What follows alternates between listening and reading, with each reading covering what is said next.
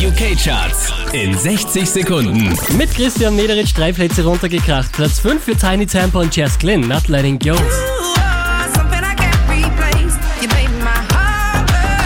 Von der 1 runtergepurzelt auf die 4, Lost Frequencies, Are You With Me?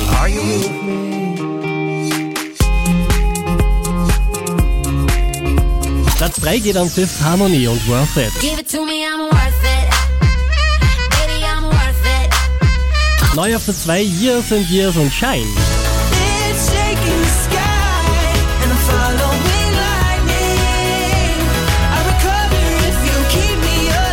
Der hier neu eingestiegen direkt auf der 1 in den UK-Charts. David Zoe, House Every Weekend.